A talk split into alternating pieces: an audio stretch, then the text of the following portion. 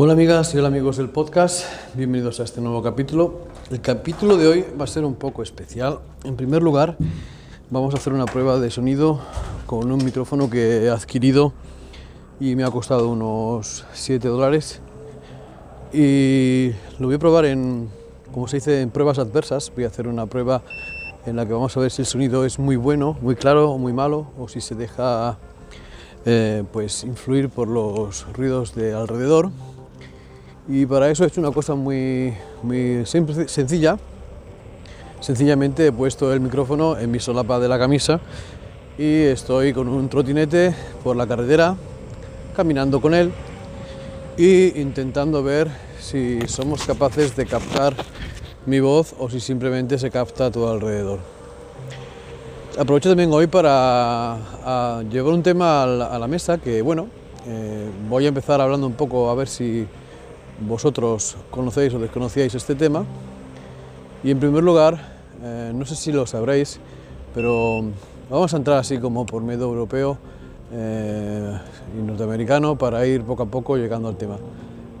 Eh, seguramente todos habréis estado, o muchos de vosotros habéis estado en, en, sitios donde se aglomeran un montón de gente para ver un concierto o para ver un, un show de motos o un show, un teatro y vais a, salas de conciertos o a salas de reuniones en los que caben 40, 50, 60 mil personas, según lo grande que sea, o 20 mil, 10 mil o mil personas, pabellones de, deporte y tal. Y seguramente habéis ido pues a alguna vez o habéis visto que hay eventos que se producen en, en sitios como los que he comentado ahora. No sé si muchos, si alguno de vosotros conocerá el, el tema de que, por ejemplo, en, Asia y en China sobre todo, hay, por ejemplo, eh, pues competiciones y reuniones y bueno, eventos especiales con juegos como por ejemplo el Candy Crush. Eh, puede juntar a miles y miles de personas en un campeonato. Además de todo esto, seguramente, eh, llegando ya al tema, sabréis que la empresa DJI es la principal sponsor de un evento que se patrocina más o menos una vez al año, en el mes de septiembre-octubre, que se llama el DJI Robotics, Robomat, Robomaster creo que se llama, sí.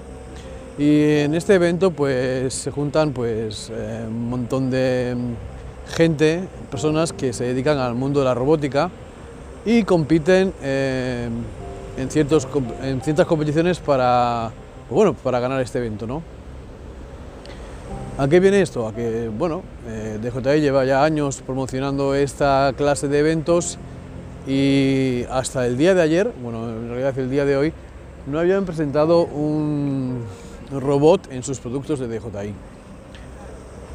Ya hemos llegado al tema, ya hemos hablado de la novedad de DJI, el RoboMaster S1, que se trata de un juguete, por así decirlo, eh, para gente, pues, jóvenes, niños, que eh, no solamente van a encontrar la diversión en estos eh, juguetes que tienes que montar como si fuera un Lego o un Mecano, eh, sino que incluso tienen la oportunidad de poder pues escribir programas, ya sea en Scratch o en Python.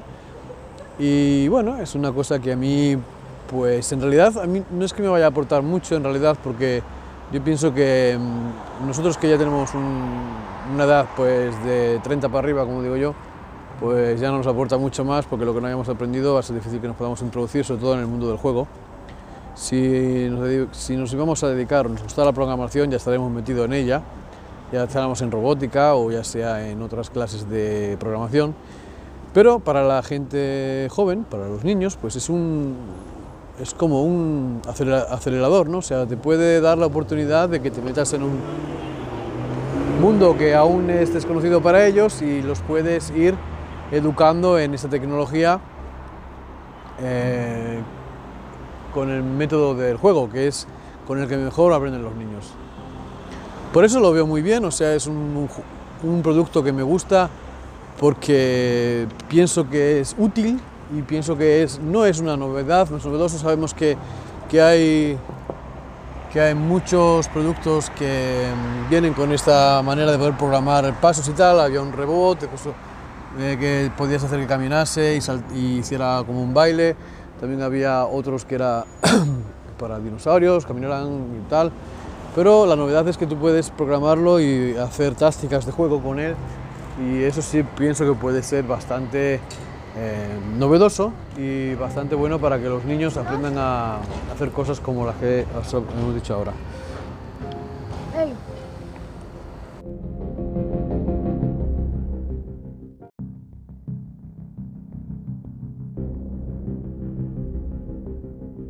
Bueno, amigas, amigos, ¿cómo va el micrófono? ¿Cómo te se escucha? Parece que no hemos salido de un rumor y ya tenemos otro. Como sabéis, ayer, 11, bueno, en realidad se publicó el día 12 del 6, eh, salió el nuevo producto de DJI, que es un, os lo he contado en el podcast ahora hace un ratito, y no he acabado de presentar el producto y hay rumores de que para el 2 de julio se lanzará un nuevo dron que será el DJI Spark 2 mirar cómo esta empresa está últimamente dándonos noticias cada dos por tres. Esto no es normal. Eh, no pierdo la esperanza de que seguramente este año también nos presentarán un DJI Phantom 5, aunque se especula que no se va a volver a hacer ninguno más. Pero yo pienso que este dron ha sido el que hizo que la marca fuera, eh, bueno, que se diera a conocer esta marca, esta marca de drones que como estamos, eh, eh, como estamos últimamente viendo, no es solamente una fábrica de drones, sino que también nos fabrican aparatos como estos robots y cámaras de fotos y cámaras de acción. Em, seguramente la próxima cosa que se presente será, eh, pienso yo, el dron, el 2 de julio, y este año seguramente, a finales de año, nos seguramente presentarán una cámara eh, cinematográfica. Esto es lo que yo pienso, son especulaciones mías, pero los rumores están ya por ahí. Nada más, amigas y amigos, espero que os haya gustado este podcast. Esta ha sido una semana en la que voy a publicar seguramente más de un podcast. Y nada más. Gracias por escucharme, compartirme y por abonaros a este podcast. Y sería un placer que también os abonarais al canal de YouTube. Sin nada más, hasta el próximo capítulo.